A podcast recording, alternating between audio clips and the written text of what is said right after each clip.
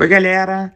Eu sou o Guilherme Cohen e hoje a gente vai divulgar uma live que a gente fez no dia 19 de agosto, lá pelo Instagram, com o pré-candidato à Prefeitura do Rio de Janeiro, Bandeira de Melo, que também foi presidente do Flamengo aí nas últimas gestões. Vem comigo, que esse é o Papo com Gui Cohen.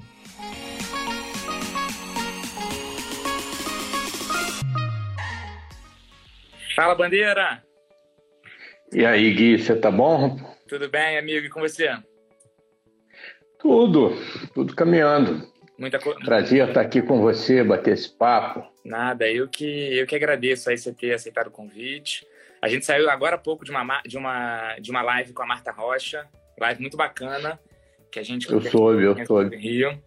E muito feliz, muito feliz de hoje estar conversando tanto com a Marta quanto com você, nessa aliança que a gente está compondo, né, PSB, PDT, Rede, uma aliança que, que pretende aí trazer um novo respiro para o Rio de Janeiro, né, um Rio de Janeiro tão, é, enfim, é, com, com tantos ataques, né, com tanta desesperança das pessoas na política, na cidade, e o Rio, logo o Rio, né, que é uma cidade com, com tanta potência, né, com tanto, com tanto potencial, mas que infelizmente é, seja na política, seja em outros espaços, mas principalmente na política, é, vem sendo, enfim, tão, tão atacado.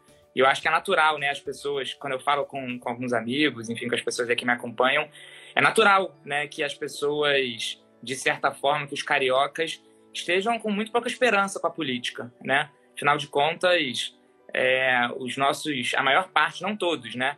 A Marta está aí para provar, enfim, e tantos outros parlamentares, mas muitos dos políticos hoje, infelizmente, é, não, não, não, não levam uma boa imagem, né? acabam fazendo muitas coisas erradas. Mas, Bandeira, antes de começar a falar um pouquinho sobre o Rio, né, eu quero que a gente discuta um pouco os principais desafios.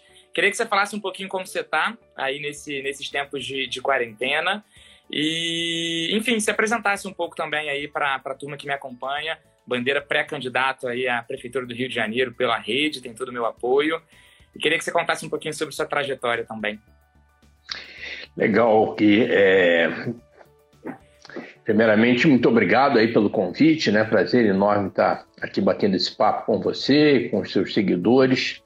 É... Eu sou carioca, é... sempre morei no Rio, fui criado na Tijuca, estudei numa aplicação da UERJ, mas eu sou tão velho que na época ainda era o EG, que não era o estado da Guanabara. Depois eu cursei administração na Praia Vermelha, ali na Federal. Aí fui para a COPEAD, né, fazer o mestrado em administração e antes mesmo de eu terminar de fazer a tese, eu tinha feito concurso para o BNDES, entrei logo na primeira turma e fiquei no BNDES só 36 anos. é, e foi realmente uma uma escola, né? Foi uma experiência fantástica, né? O BNDES, né? Acho que você e as pessoas que estão assistindo sabem, né? O BNDES é a principal instituição de fomento ao desenvolvimento brasileiro. É, tem 68 anos de vida, né? É difícil você imaginar um grande projeto de infraestrutura industrial que não tenha tido o apoio do BNDES. Então, nesses 36 anos eu aprendi um bocado lá e é, rodei pelo banco inteiro, conheci todos os setores de atividade econômica, inclusive é, as prefeituras. Né? Então, eu costumo dizer que eu tenho já experiência em administração municipal é, do ponto de vista do financiador, né? de quem está do outro lado do balcão. É, no final do governo Fernando Henrique, é, o banco criou um, um programa chamado Programa de Modernização das Administrações Tributárias e dos Setores Sociais Básicos, né, voltado para modernização de municípios, né? E eu é, fui trabalhar lá, fui chefe desse departamento durante algum tempo e nessa ocasião eu conheci praticamente todas as grandes prefeituras do Brasil foram minhas clientes e foi a, a minha vamos dizer, porta de entrada na administração municipal. Na época, nunca ia imaginar que é, algum tempo depois, né, 20, quase 20 anos depois, eu ia estar postulando um lugar de prefeito, né, do lugar que era dos meus clientes. E depois que eu deixei esse, essa área, eu estou simplificando tá, a minha vida lá no banco, que 36 anos né, a gente fazia aqui, né, 10 anos de live não dava para falar tudo. Mas aí eu, eu já é, já governo Lula, né, eu fui é, chefe do departamento de meio ambiente do BNDES, né, que é um departamento super importante no banco, né, não só pelos projetos que ele financia, né, mas também porque ele permite olhar toda a atividade do banco sob o olhar do meio ambiente. Né? Então, tem um tratamento transversal. Né? Qualquer projeto que entre lá tem que ter um, um uma visão ambiental, não só de cumprimento de licenças, né, mas também a própria equipe desse departamento avalia quais são os pontos relevantes com relação ao meio ambiente que tem que ser atendidos e o banco condiciona né, para que isso seja atendido e que, se necessário alguma coisa assim para incrementar mais, para ser é, bastante incisivo com relação à responsabilidade ambiental, o banco financia adicionalmente. Né? Então, é, foi uma época muito rica, assim, dessa minha experiência e foi quando né, eu era chefe do departamento de meio ambiente do, do, do, banco e quem era ministra do meio ambiente na época? Né, Marina Silva, né, foi Marina. quando eu conheci a Marina, me encantei por ela. A partir daí virei eleitor e admirador da Marina. É, nessa ocasião participei de alguns projetos né, junto dela, é, estivemos juntos na Conferência do Clima de Bali, em 2007, né, quando é, foi negociado o Fundo Amazônia. Né, quando nós negociamos com a, com a Noruega, né, e a Noruega topou é, aportar né, mais de um bilhão de, de euros no Brasil para combate ao desmatamento a fundo perdido através do BNDES. É, isso eu participei daquilo tudo lá com a Marina, é impressionante, né? A Marina é uma pessoa assim que quando você vê lá fora do Brasil, assim, o respeito que ela desperta, a admiração que ela desperta, você sente muito orgulho de ser brasileiro. Eu tenho certeza que esse dinheiro veio para o Brasil a fundo perdido e tal por causa dela. Tá? A gente fez um trabalho lá, né, nós no banco, né, o pessoal lá da, da do Serviço Florestal Brasileiro, né, o Tasso Azevedo, né, mas é, a Marina foi fundamental para isso. E quando nós assinamos o contrato, o banco criou um departamento de gestão do Fundo Amazônia e eu fui o primeiro chefe desse departamento. É, fiquei algum tempo lá para implantar o departamento, depois é, fui rodar em outras áreas e quando foi chegando já no final da minha passagem pelo banco, né, eu já estava com tempo para me aposentar, mas eu gostava tanto daquele trabalho que eu ia empurrando com a barriga a minha aposentadoria. E quando chegou em 2012, o, o Flamengo entrou na minha vida, né, no final de 2012. É, na realidade, o Flamengo já tinha entrado na minha vida desde que eu nasci, porque eu sou rubro-negro.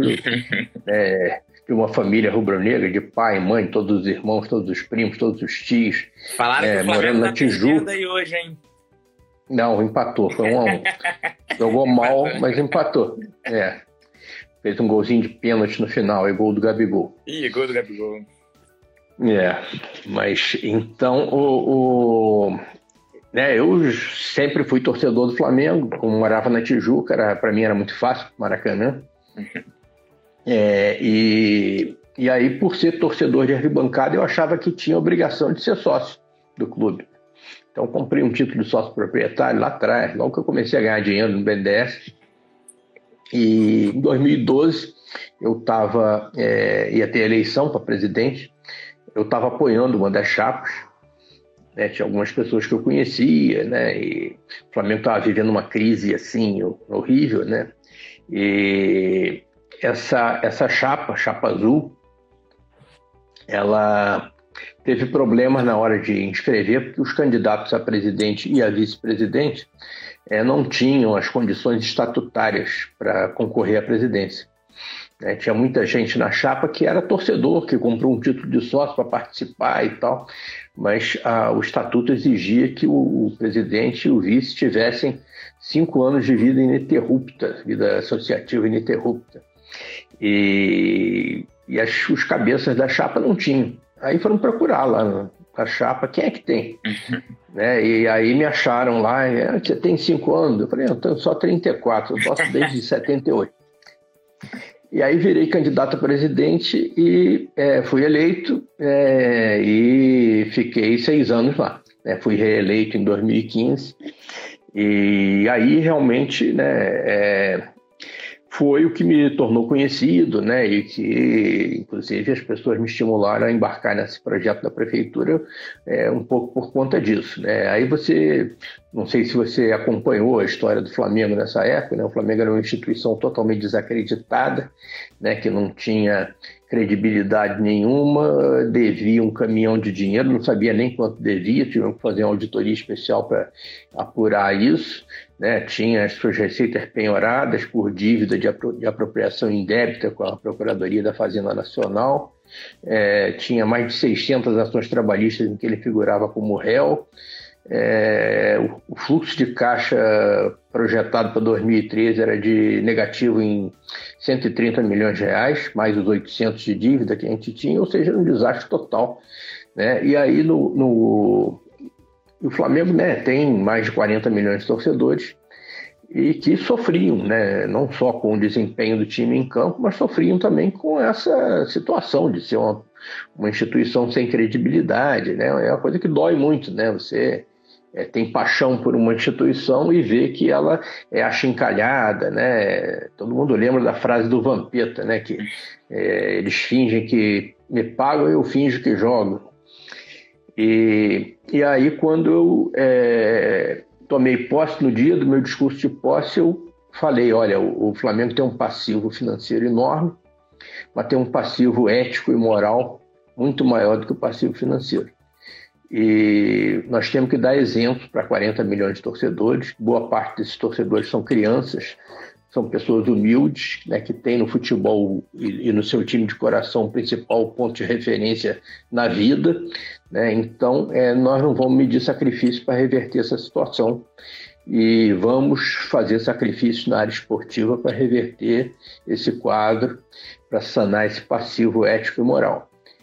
Então, não enganei ninguém. Preparem-se que vamos ter que fazer sacrifícios. E realmente foi uma brabeira, foi uma, uma, uma, coisa assim que eu não imaginava que seria tão difícil, né, tão complicado, mas seis anos depois, né, de, depois de muito sacrifício, né, o Flamengo era outro. Né? O Flamengo era um clube que tinha multiplicado seu faturamento por quatro, tinha reduzido sua dívida a menos da metade e alongado o perfil da dívida né, para pagar em 20 anos a dívida tributária é, tinha zerado os, as tais 600 ações trabalhistas, né, não era mais, não devia mais nada na área trabalhista, é, praticamente nada na área bancária.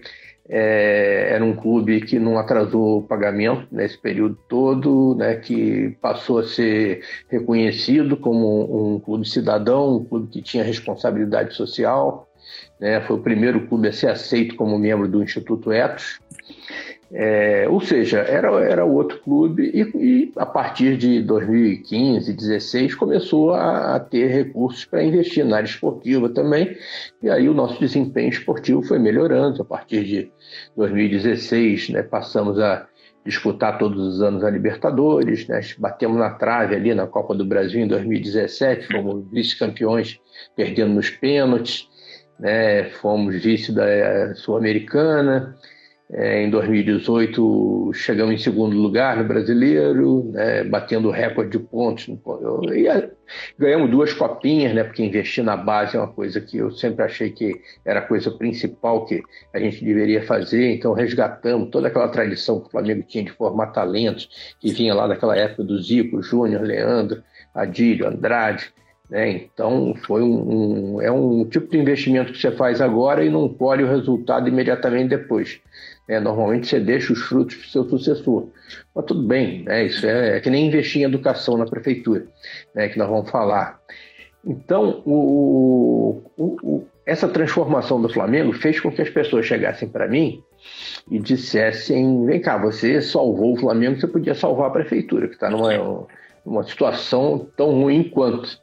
Né? E aí, nessas horas, sempre que eu faço a ressalva, né? é alto lá que eu, eu sozinho não salvei ninguém. Né? Não salvei nada, ninguém faz nada sozinho, não acredito nisso. Né? Não acredito em Salvador da Pátria, em mito, em nada dessas coisas. Né? O que eu fiz, né? eu tive o privilégio de liderar uma equipe fantástica de pessoas abnegadas, competentes, né? tanto os vice-presidentes amadores quanto os profissionais, nós tivemos que contratar profissionais de alto nível né? para futebol, um negócio cada vez mais complexo.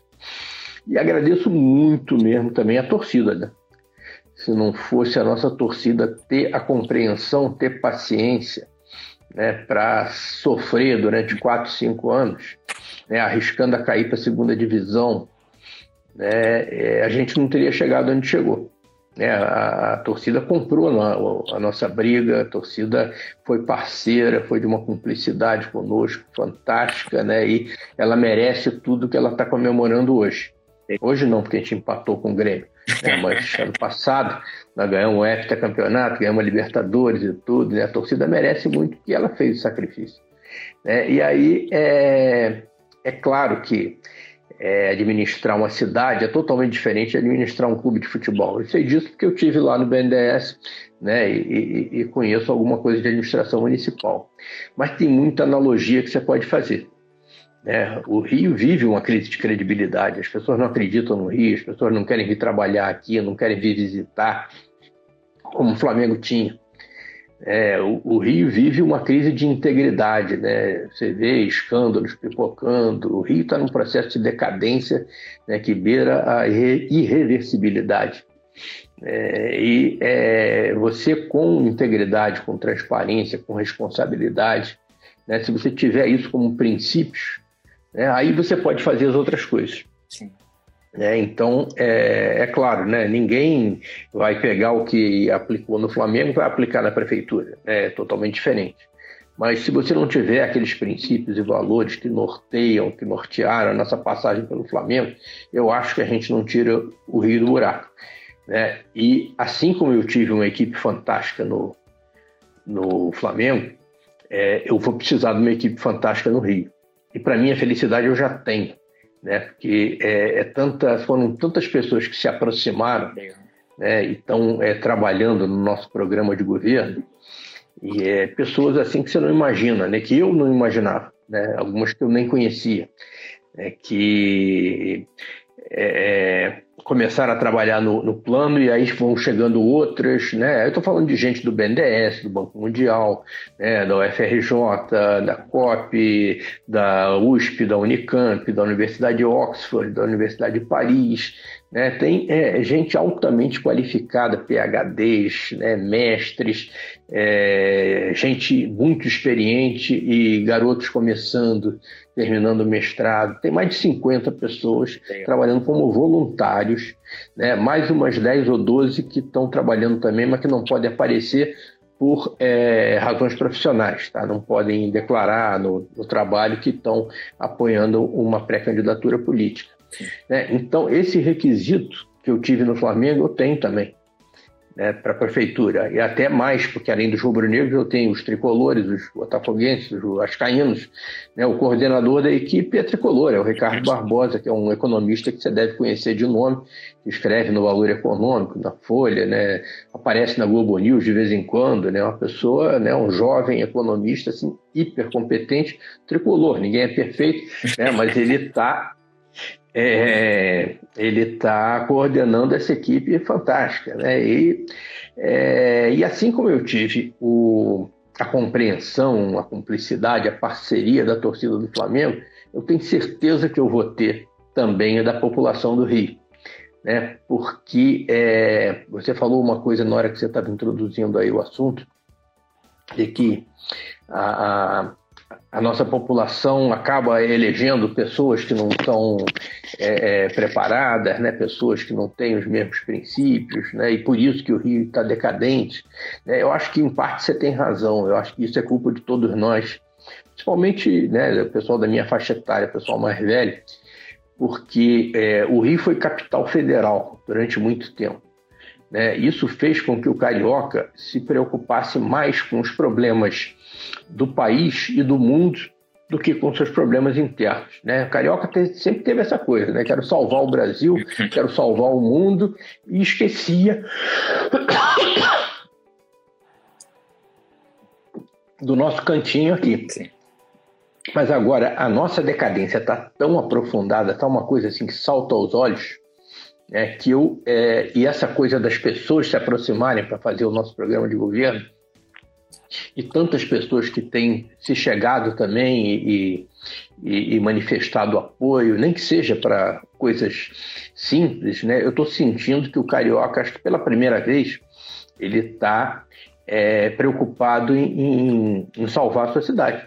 Né? Uma cidade que há 10 anos atrás a gente imaginava que ia bombar, que ia entrar no círculo virtuoso, que ia receber eventos internacionais, como a Rio Mais 20, a Copa do Mundo, né, os Jogos Olímpicos. Né? Então as pessoas já imaginavam se Barcelona, com aquela Olimpíada de 1992, virou uma cidade, é, de, de, saiu de uma, uma cidade decadente, inexpressiva, para ser a, uma das maiores metrópoles do mundo. Né? Imagina o Rio de Janeiro com todos esses eventos. E o que, que aconteceu aqui foi o contrário. Né? A gente foi cada vez mais para o buraco. E as pessoas estão é, preocupadas com isso, eu tenho certeza disso. Então nós vamos ter que fazer uma prefeitura né, com é, todos esses, esses atributos que eu falei aí, de integridade, responsabilidade, austeridade, né, de competência, né, com muita gente é, participando, né, com, com, uma equipe técnica fantástica e com participação da população. Tá? A população. E como é que você ganha a população? Com transparência. Sim. Né? Se a população souber o que está acontecendo, ela vai poder fiscalizar e ela vai poder é, é, vai entender né, o que, que nós estamos fazendo, ainda que sejam medidas antipáticas, que de repente é, algumas delas terão que ser tomadas, mas ela vai entender e vai é, participar. Tá? E é tudo que eu quero. Se a gente conseguir isso, né? Estou dizendo que vai ser fácil. Isso, né? não, não, vai ser fácil, mas essas são as condições que, é, que eu preciso para para tocar lá a prefeitura do Rio. Não, é bacana. Assim, eu pontuando algumas coisas que você falou, é, eu acho que a história de vida de cada um diz, diz muito, né? Então, assim, muita gente brinca, né? A bandeira, ex-presidente do Flamengo, ele fez uma gestão muito boa lá, mas a prefeitura é diferente. É o que você falou, né? É óbvio, óbvio que é, mas óbvio que a experiência que você teve à frente do, do Flamengo, sem dúvida nenhuma, é, é, te traz uma. Até porque, bandeira, assim, é, e aí, entrando um pouco nos, nos, principais desafios do Rio, eu queria trazer dois, dois pontos para você falar um pouquinho. O primeiro deles tem tudo a ver com isso que você está falando. É assim, eu acho que hoje a gente, a gente sabe de todas as potencialidades do Rio, por um lado, mas a gente sabe que a gente vive hoje uma crise muito profunda, né? além da crise sanitária, é óbvio, uma crise econômica, uma crise social, uma crise ética, é, mas uma crise muito grande de gestão. Né? Assim, hoje a gente tem um prefeito é, o prefeito da cidade do Rio de Janeiro, é, que não é um gestor, não, não é nem que ele é um péssimo gestor, ele não é um gestor, nunca foi. Né? Então, assim, eu vejo com muito bons olhos é, a gente ter um pré-candidato à prefeitura que tem uma experiência muito boa em gestão, né? Então, é, esse é um ponto, eu queria que você falasse um pouco de forma, de, de forma concreta, o que, que você acha que, é, com a experiência que você teve no Flamengo, você pode trazer pensando nesse ponto específico da gestão para a Prefeitura do Rio de Janeiro? Essa é a primeira coisa. E a segunda tem a ver com educação, né? É, eu até fiquei muito feliz que o último post que eu vi na, nas suas redes sociais, antes de a gente entrar nessa live, foi sobre educação e, e que a educação tem que ser colocado é, em primeiro lugar, como prioridade. É, isso é muito interessante, né? Porque a gente hoje, e aí antes mesmo da pandemia, já vivia uma crise muito grande. E eu, eu falo quero começar por aqui porque eu sou um apaixonado pela educação, um ativista da educação, liderança municipal do MAPA Educação aqui no Rio, e essa é um, esse é um tema que para mim é o tema mais importante, de fato é o tema mais importante do Rio de Janeiro, né? Muita, muitas pessoas gostam de falar educação em primeiro lugar, mas a gente sabe que de fato pouca gente faz é, é coisas concretas pela educação. Então acho que a gente vive um desafio muito grande na educação do Rio, né? Pensando na educação municipal, a gente ainda tem um desafio em relação ao acesso à educação infantil. Né? Saiu, um, não sei se você viu, mas um dado da Casa Fluminense, que é uma ONG seríssima, é o mapa da educação, o mapa da educação, o mapa da desigualdade, em que mostrou um dado muito chocante, né, que só 36% É, isso, obviamente, pré-pandemia, no pós-pandemia, acho que vai ser muito mais difícil, mas antes da pandemia, apenas 36% das crianças de 0 a 3 anos estavam matriculadas nas creches da cidade do Rio de Janeiro. Né? E, e enfim, isso é, é inacreditável, assim, é surreal. Então a gente tem ainda, apesar de ter universalizado, praticamente universalizado, o ensino fundamental, no ensino infantil a gente tem esse desafio ainda. E pensando na educação como um todo, e aí falando sobre o ensino fundamental também, a gente tem o desafio né, do, da aprendizagem de fato. Né? Assim, a gente é, ainda é muito mal avaliado em todas as pesquisas internacionais é, em relação à aprendizagem. Então, queria que você falasse um pouco também, é, trouxesse né, desse, desse discurso que muitas vezes é vazio de muita gente, educação em primeiro lugar, educação em primeiro lugar, o que de fato né, você, como, como, como pré-candidato à prefeitura, pode fazer para melhorar a educação da cidade do Rio de Janeiro. Beleza. Então vamos pular logo para a segunda parte da pergunta. A primeira é sobre gestão, depois a gente vai, vai falar né, sobre parte econômica e tal. Mas educação é. Eu vou discordar de você. Você disse que educação é, é o assunto mais importante na administração municipal. Eu vou dizer para você que ela é mais importante na municipal, na estadual e na federal. Não tem nada mais importante né, do que educação. Se a gente tivesse investido em educação há 40 anos atrás, né, o Brasil era outro. Sim. É, é aquela comparação que todo mundo faz com a Coreia. É, há 40 anos atrás, o que, que era a Coreia comparado ao Brasil? Né? Era um país inexpressivo, né? que não tinha praticamente riqueza natural, é, e saindo de uma guerra. É, e hoje o que, que eles são? O que, que eles fizeram? Investiram maciçamente em educação. Né? E hoje são uma potência. É, o, e o Brasil perdeu esse, esse bonde e agora é um bonde que está passando toda hora. A gente não pode deixar ele é, é, escapar mais uma vez. Mas como nós estamos falando de, de, de prefeitura, é, aqui na prefeitura você tem a competência de lidar com os meninos né, desde que nascem até o, o ensino médio, final do, final do ensino fundamental, e aí você entrega para o Estado no ensino médio. É, e nós vamos muito mal em todas essas áreas e vamos muito mal e às vezes não sabemos nem quanto vamos mal, porque é, a gente tem esses índices todos né, de IDEV, né, PISA, e, e que, que, nos dão um, um retrato né, do que está acontecendo, mas é, o, o, Rio de Janeiro não faz avaliação de políticas públicas, apesar de ter um instrumento fantástico que é o Instituto Pereira Passos, né, que hoje está na mão do coronel do BOP, nada contra ele e tal, mas um instituto que foi é, presidido né, pelo Sérgio Besser, pela Duda Larroque, né, hoje, né, hoje é, é, você vê qual é a importância que é dado a um, um, um instituto que é de padrão de excelência internacional, com é, servidores altamente qualificados. Então a nossa educação né, vai mal, mas nós não sabemos nem exatamente quão mal ela vai. E você tocou num ponto é, que é, é, talvez a mais importante de todos, que é a educação infantil.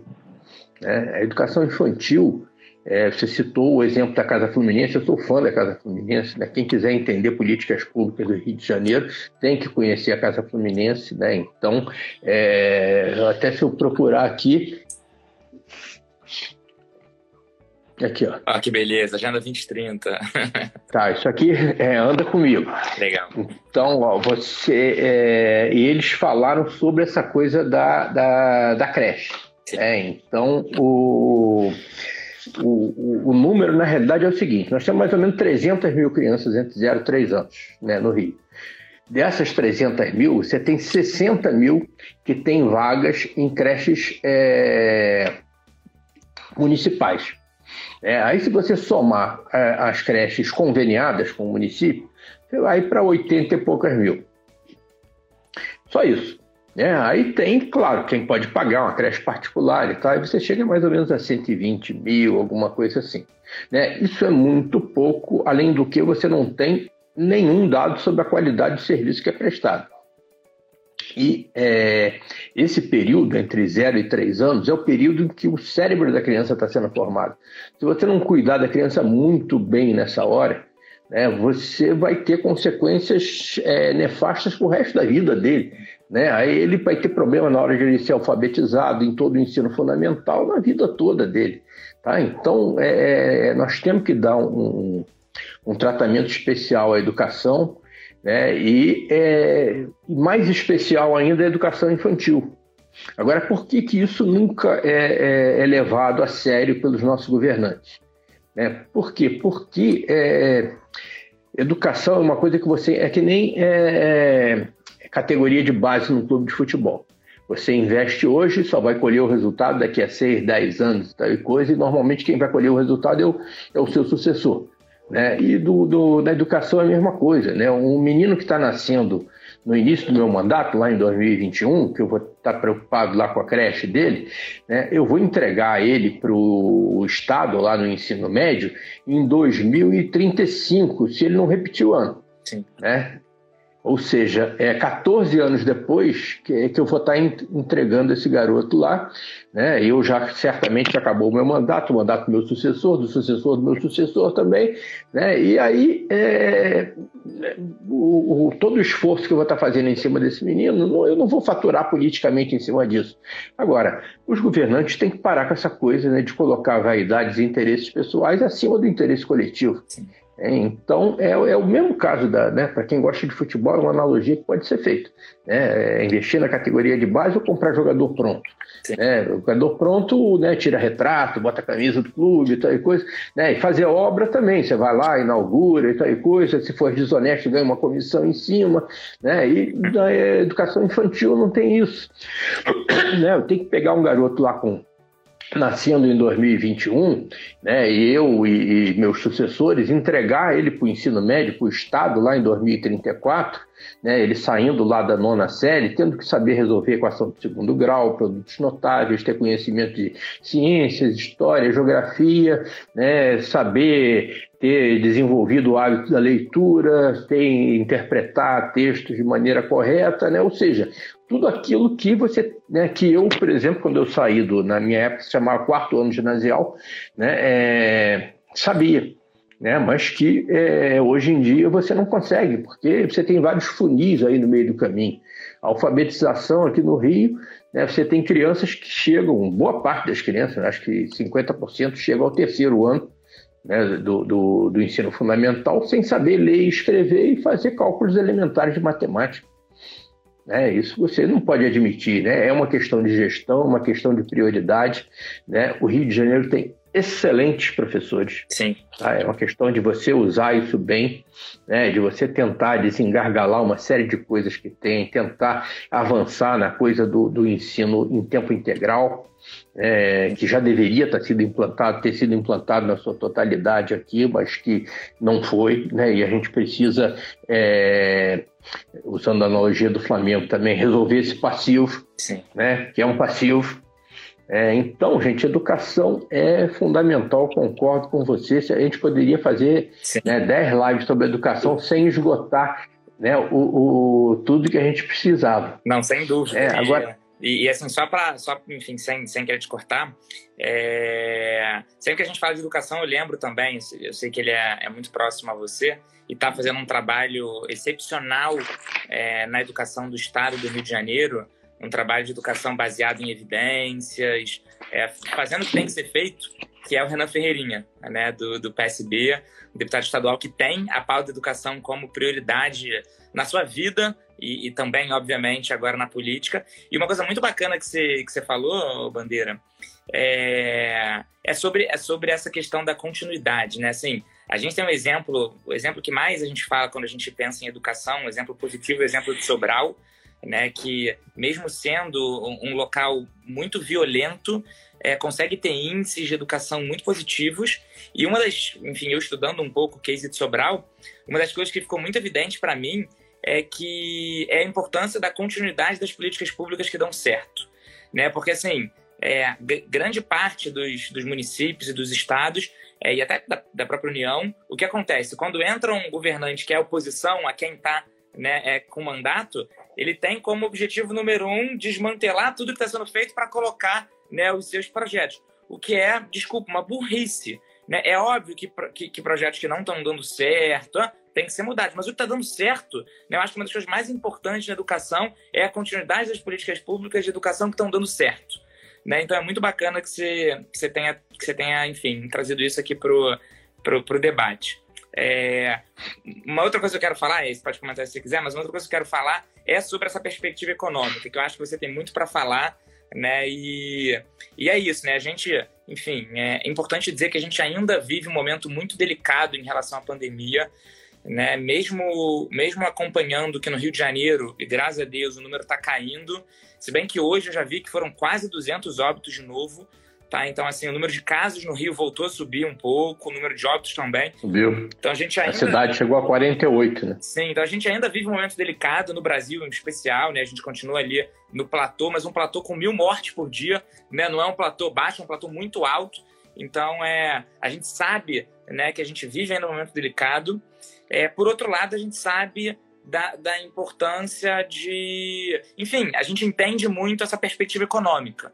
Né? Eu queria que você falasse um pouco é, no pós-pandemia, enfim, 2021, eu espero que a gente já possa ter, já ter vacina, enfim, a gente possa começar a voltar um pouco mais à, à rotina. Queria que você falasse um pouco o que, que vai ser necessário, né? O que, que vai ser necessário para que a gente é, é, possa, de certa forma, retomar a economia. Você falou da importância aí dos restaurantes, dos bares, do comércio. Né? O Rio de Janeiro, ele vive né, do, do, do, dos serviços, do turismo também. Queria que você comentasse um pouco o que, que vai precisar ser feito né, nessa, nessa parte econômica, na perspectiva econômica, para poder retomar, né, para poder nessa perspectiva da retomada a partir de 2021. Uhum, legal. Em primeiro lugar, muito bom saber que você é amigo do Renan Ferreirinha, que é um um jovem talento da política brasileira, né, que eu tenho certeza que ele merece toda a admiração e o orgulho dos cariocas, né? Pode, quem não conhece, anota esse nome aí, acho que ainda vai, né? é, ele vai fazer muito, inclusive é meu é, companheiro de arquibancada, né? De vez em quando, ele é flamenguista. Vamos ver o jogo do Mengão, né? Outro dia ele pediu a mão da, da noiva né, na arquibancada do Flamengo. É, foi lindo. Uhum. E, bom, então, ó, essa coisa da, da, da, da recuperação né, econômica do Rio. Né? O Rio está numa situação fiscal é, absolutamente caótica. É, tivemos um déficit de 4 bilhões né, em 2019, sabe-se lá qual vai ser o número de 2020, porque além da situação já estar tá ruim muito antes, você ainda teve a coisa da pandemia. Tá? Então, é, nós vamos precisar. É, é, claro que o objetivo da administração do prefeito são os setores sociais. É a educação, é a saúde, né, é a assistência social, mobilidade urbana e tudo. Agora, você não vai conseguir fazer nada nessas áreas se você não tiver é, um mínimo de atenção à questão econômica, porque é aí que você vai é, gerar recursos para poder investir. Né? E aí, essa situação fiscal do Rio, que é caótica, que é catastrófica, me lembra a do Flamengo lá em 2012, você tem que resolver. É... Tem dois caminhos para resolver né, que não são excludentes, você tem que trabalhar os dois. Em primeiro lugar, é o lado da despesa. Né? Você tem que reduzir despesa. Né? Tem despesas que são incomprimíveis, você não pode mandar funcionalismo público estava embora, você não pode parar de pagar é, aposentado, pensionista, então, tem algumas coisas que você pode fazer. Tá? E aí, no caso, você pode é, trabalhar para reduzir desperdícios, para rever contratos. Né? E aí você tem aqueles penduricalhos famosos e gente com indicação política que não contribui para nada e está lá ocupando espaço, quando você pode valorizar o servidor público. Né? Isso tudo você pode fazer né? e, e pode gerar alguma economia. Eu não diria que é algo que seja relevante. Tá? Mas, em primeiro lugar, é uma coisa que né, você tem que é, é, economizar cada centavo, você tem que valorizar cada centavo e mais, você tem que dar exemplo. Sim. Né? Porque se você não der exemplo, né, o, o, tudo que você for fazer nas outras áreas né, não vai ser levado a sério. É, isso é outra coisa que é, lá no Flamengo é, foi super importante.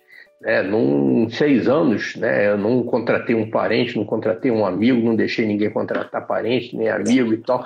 Foi tudo em cima de é, é, rigor profissional, meritocracia. Né? E aí, com isso, quando vinha alguém dizer, ah, queria contratar aqui o fulano aqui, que é neto do ex-presidente, é, é, não, não, não e não. Né? Acabou. É, e o, o, o, o, Renan faz isso lá no gabinete dele. É meritocracia né? Isso. Então, o e aí você dando exemplo, você consegue espaço para fazer as, o que você tem que, ser, tem que ser feito nas outras áreas. Né? Então, esse é o lado da despesa. Agora, tem o lado da receita também. Você tem que aumentar a receita. Né? E aumentar a receita você não pode aumentar aumentando a alíquota de imposto, tá? porque isso não tem mais espaço para isso. Então, o jeito qual é? O jeito é você dinamizar a economia, a economia do Rio voltar a crescer, voltar a ser uma economia pujante, e aí com isso você vai aumentar a arrecadação, porque a principal fonte de arrecadação do Rio de Janeiro é o ISS, né, Imposto sobre Serviços, né, e a vocação econômica do Rio de Janeiro está na área de serviços, né, então como é que você vai fazer para isso? Né? Não é simplesmente, eu quero aumentar né? Não é o, o, você não tem uma varinha de condão, eu aumentei aqui a arrecadação. Não, você vai ter que trazer, vai ter que incentivar as pessoas a virem investir no Rio. Tá? Isso desde microempreendedor até grandes empresas. É, e isso daí você tem que é, melhorar o ambiente de negócios aqui no Rio. É, você tem que reduzir os entraves burocráticos, que são enormes. Tá? Isso a gente pode fazer é, é, e tem certeza que a, que a, população vai compreender e vai aplaudir. É, é, é muito difícil você é, conseguir uma licença, você abrir uma empresa aqui no Rio de Janeiro, você tem que é, zerar esses entraves burocráticos. Tá? E outra coisa, você vai ter que chamar, isso já, já vai ser uma coisa importante para atrair empreendedores para cá. Mas você vai ter que convencer esses empreendedores né, de que o Rio é uma cidade boa para se investir é, em todas as áreas. E aí, para isso, é, você tem que carregar no colo esse possível empreendedor para o Rio de Janeiro. Você tem que buscar onde ele estiver é, e é, demonstrar que o Rio de Janeiro é uma cidade boa para se investir e, mais do que demonstrar, você tem que ajudar ele. É, ajudar como? Né? Você não vai aportar capital nessas empresas, não tem como tá? Mas você tem condições de você ter na prefeitura, e isso eu tenho que eu, né, é, foi a minha vida no BNDES. As pessoas que vão lá comigo na prefeitura, boa parte delas estava comigo. Né? Nós vamos ter que ajudar esse empreendedor, inclusive, a montar o seu plano de negócio, né, a estruturar o seu plano de negócio e a obter financiamento. E aí, onde que você vai obter financiamento? Dependendo do porte da empresa, pode ser uma operação direta do BNDES, uma operação indireta do BNDES, com agente financeiro, né? Finame, cartão BNDES, ou FINEP, né? ou é, é, o, o, empresas de, de, de private equity, de capital venture, investidores anjos, tem a AG Rio, ou seja, você vai ter que é, identificar é, ajudar a estruturação do negócio e identificar qual é o funding adequado para aquilo. E montar o projeto, ajudar a empresa a montar o projeto para conseguir. Isso é fácil de fazer, você pode montar uma equipe na prefeitura, isso não vai custar muito, né? já tem gente boa lá para fazer isso, mas as pessoas que eu vou levar comigo, né, que fizeram isso a sua vida inteira. É, então, é, isso daí vai ser a receita para a gente aumentar. A receita para aumentar a receita. Né? Olha aí, o, o, é, então, a partir disso aí você começa né, a, a, investir é, nos setores sociais básicos, né, é, e, e, basicamente todos eles dependem muito de gestão. Né, dependem muito de, é, de gestão adequada, né, de você não admitir nenhum tipo de desvio ético né, e de você ter transparência, porque quem é, fiscaliza né, a administração municipal é o cidadão. Né? E isso daí é ótimo para o prefeito, para a prefeitura, que você tenha, é, esteja sendo fiscalizado. Isso né, é, é um input que eu vou ter para saber o que, que não está funcionando bem. E nós vamos ter que ter uma relação excelente, né, dentro do possível, com a Câmara de Vereadores, né, aí eu vou contar com você, né, e com os outros é, é, vereadores que serão eleitos, nós vamos ter que ter uma relação muito boa com o Tribunal de Contas, que tem é uma equipe técnica excelente.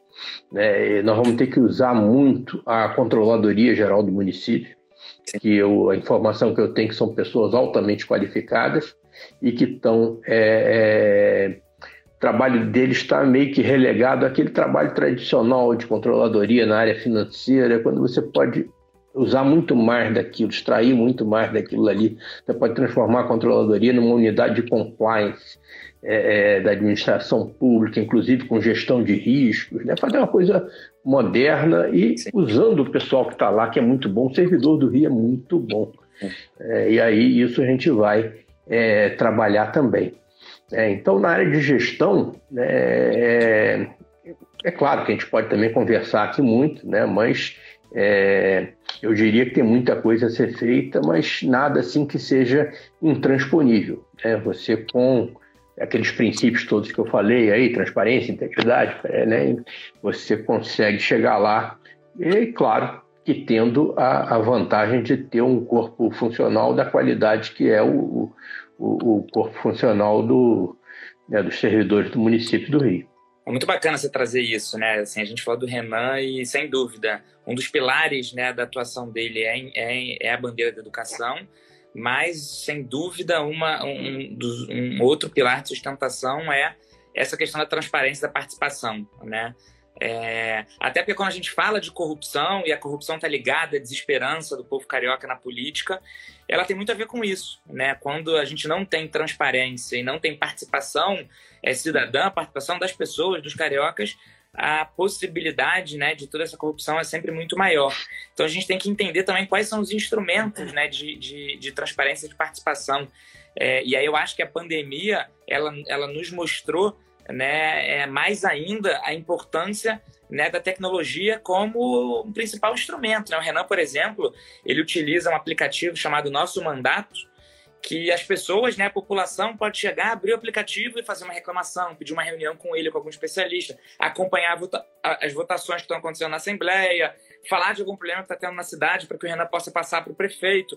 Então a gente tem que entender né, quais são esses instrumentos que a gente tem de participação social e de transparência. Né? Assim, fico muito feliz quando você fala sobre isso, porque eu acho que não dá para fazer política se não for. É, é, as pessoas não aguentam mais, né? As pessoas não aguentam mais ser enganadas. A gente estava falando no início que é muito legítimo, né? As pessoas acharem que política é tudo igual, que política é tudo ladrão. Assim, a gente não, não, não tem que. A gente tem que mostrar com a prática, né? A gente tem que mostrar com os poucos bons exemplos que a gente já tem e mostrar que é possível, né, fazer uma política. E aí, e aí, enfim, o tempo voa, né, quando, quando a gente bate um bom papo. A gente tem mais 10 minutinhos. Eu queria encaminhar falando com você sobre, sobre isso, né? Assim, a gente tem na realidade da cidade do Rio, e aí pensando na, na, na tua pré-campanha, né, na pré-campanha, nessa aliança do PDT com a rede, com o PSB, é, e aí eu também como pré-candidato, depois só fazendo um merchan aqui, a gente, a gente tem um site já é, de pré-campanha, é, para quem quiser assistir lá depois, acompanhar, é votolegal.com.br barra Guicoen. Muito bacana porque a gente lançou bandeira é, ali no, no, começo de julho, um financiamento coletivo, porque a gente desde o início está construindo também coletivamente, com técnica, gente bacana. E hoje o nosso financiamento coletivo é o segundo maior em número de doadores de todo o Brasil, não só de todo o Rio, mas de todo o Brasil. Já são 116 pessoas que é, é, compraram o projeto, fizeram alguma doação de 20 reais até 1.064 reais. Isso é muito bacana, né? Porque tem muita gente aí acreditando que é possível transformar o Rio, né? Que mesmo, como você disse, o Rio de Janeiro quebrado em todos os sentidos, não só no sentido financeiro, né? É, mas tem muita gente que ainda sonha, né? Que ainda acredita num, num, Rio de Janeiro diferente. Eu queria que você trouxesse isso aí é. como, como uma fala final é, é, que é possível. Né? Assim, a gente vive hoje uma realidade que a gente tem, é, nas primeiras pesquisas, pelo menos, Eduardo Paes como primeiro e Crivella como segundo. E isso eu falo para todo mundo, eu falei com a Marta também, né? Que a gente tem que mostrar que há, a Marta falou isso, né? A gente tem que mostrar que há vida para além de Eduardo Paes e Marcelo Crivella, né? E aí eu complementei dizendo que, cara, a gente tem que é, isso está cada vez mais está no nosso discurso, a gente tem que derrotar Marcelo Crivella no Rio de Janeiro. Né? Não é possível que o Rio de Janeiro vá reeleger alguém, uma figura como Marcelo Crivella. Então, a gente tem que mostrar que há um novo projeto. né? E que o novo projeto aí está englobado nessa, nessa nossa aliança, né? Bandeira, Marta Rocha, Alessandro Molon e todo mundo, e todo esse time técnico que está construindo com a gente. Pois é. Em primeiro lugar, parabéns aí pela iniciativa aí do, do crowdfunding e tal, né? Acho que é, isso aí demonstra aquilo que eu estava falando. As pessoas estão se mobilizando para ter, né, para tentar viabilizar um candidato ético, um candidato técnico e tal, que é o seu caso. É, e é, no caso da, da, do que você falou, dos favoritos e tal e coisa, tem muito tempo ainda para eleição. Sim, sim, é verdade. Né? Isso daí, ó, isso daí, né, a experiência que a gente tem de acompanhar eleições passadas, é, a pandemia atrapalhou muito né, essa coisa da, de você se mobilizar, né, de você visitar os lugares, né, você fica restrito aí a reuniões né, virtuais. Né, isso tudo nos atrapalhou, mas ainda tem um tempo, né, nós vamos correr atrás. Né, é, é, eu, por exemplo, né, eu sei que é, muita gente, até amigos meus, sequer sabem que eu sou pré-candidato. Né? Então você tem que usar esse tempo que falta aí para pelo menos aumentar aí o grau de conhecimento né, que as pessoas têm do projeto. É, e o, o, que você falou da, da, da pandemia me lembra também é, essa coisa da irresponsabilidade, né, que é o, as três instâncias de governo, federal, estadual e municipal, num ambiente de guerra que nós estamos vivendo, né, independente de diferenças políticas, independente de projetos, é, é, colocarem vaidades, interesses políticos e até interesses econômicos acima dos legítimos interesses da população numa hora dessa, numa hora de guerra. Isso é um crime. É, então, é, você pode ter certeza que é, eu chegando lá, eu não quero saber quem vai ser o governador, quem é o presidente. Né? É, é, o prefeito do Rio falando com o governador do estado do Rio de Janeiro, com o presidente da República. Claro. É, não, é, e, quando eu falar com eles, eu não vou pensar, ah, eu votei, não votei nele. Tá, da mesma maneira que eu gostaria que, quando eles fossem falar comigo, né, ele falando, ah, ele é o, prefeito da rede de sustentabilidade, ele não votou em mim. Tá, não, eu vou, serei o representante né, dos cariocas e vou estar lá defendendo os interesses da população população. É, depois a gente continua a brigar e tal, mas na hora de defender o, o, os interesses do Rio, né, isso tem que estar acima de tudo. Né? E ainda por si, isso em qualquer situação. Agora, num caso de pandemia, gente, as pessoas morrendo, mil pessoas morrem por dia, mais de 110 mil já morreram. É, e você vê as pessoas pensando, né, como é que eu vou me dar bem aqui politicamente, às vezes até economicamente, né, em cima da desgraça dos outros. É, é, gente, é muita perversidade, é muita maldade, né? Eu, apesar de estar, ser muito mais velho, eu tô, sou novo nesse ambiente político aí, mas tem coisas que me, que me deixam estarrecido. Tá? Então, já temos que, que caminhar para o encerramento, já falar é, o... quatro minutos aqui, uma hora a live cai direto. Então tá, vou, vou, procurar ser bastante rápido. Tá, queria ó, agradecer muito, em primeiro lugar, a você por ter me convidado para participar aqui dessa conversa, agradecer a quem acompanhou, a quem vai ver depois também, né, e dizer para as pessoas não perderem a esperança. Tá? Nós realmente estamos numa situação muito ruim, né? o Rio de Janeiro está numa situação trágica, né? As, e, você sabe que há cidades que, que morrem, né, que cidades que entram num processo de decadência né, e não conseguem nunca se recuperar. Caso de Detroit, por exemplo, caso de Palermo, de Nápoles. Né, eu não quero que o Rio de Janeiro entre para essa lista. Tá? Eu acho que ninguém quer. Então as pessoas têm que ter esperança, né, têm que entender que existe um caminho, né, e que esse caminho passa por integridade, por transparência, por responsabilidade, pelo voto consciente, seja para o prefeito, seja para a Câmara de Vereadores, que é tão importante quanto eleger o prefeito e eleger uma Câmara de Vereadores comprometida, para a gente evitar esses problemas que a gente tem hoje. Tá? E, e é isso aí, é agradecer, é, me colocar à disposição para quando você quiser bater outro papo desse. Você vê que a gente falou aqui uma hora né, e, e não tocamos em vários pontos Passa que eu gostaria de ter que você gostaria de ter perguntado e eu gostaria de ter respondido. Né? Então a gente pode combinar é, é, daqui a pouco fazer uma, uma outra conversa dessas, tá? Te desejar muito boa sorte aí nessa caminhada. né? e estamos juntos. Obrigado, obrigado, Bandeira. Só encerrar dizendo que eu vou, vou postar aqui, então vai ficar no ar no IGTV. Vou botar no canal de YouTube também, que a gente tem, Guilherme Cohen. E pedir para os meus seguidores, para quem me acompanha aí, seguir o Bandeira né? E vice-versa, para a gente poder aumentar as nossas redes, aumentar as nossas vozes. Beleza. Isso que o Bandeira falou, esperança, né? Esperança, otimista e muito, otimismo e muito trabalho. Então é isso. Obrigado, Bandeira. Obrigado, pessoal, e tudo que acompanhou. Boa noite para todo mundo. Valeu. Valeu. Grande abraço. Abraço, amigo. Espero que vocês tenham gostado desse episódio de entrevista. Nossas lives normalmente acontecem lá no meu Instagram, que é gui.coen. E também estamos no Apple Podcast, Spotify, Overcast, Deezer, Google Podcast e outros. Então é isso, até a próxima, um abraço.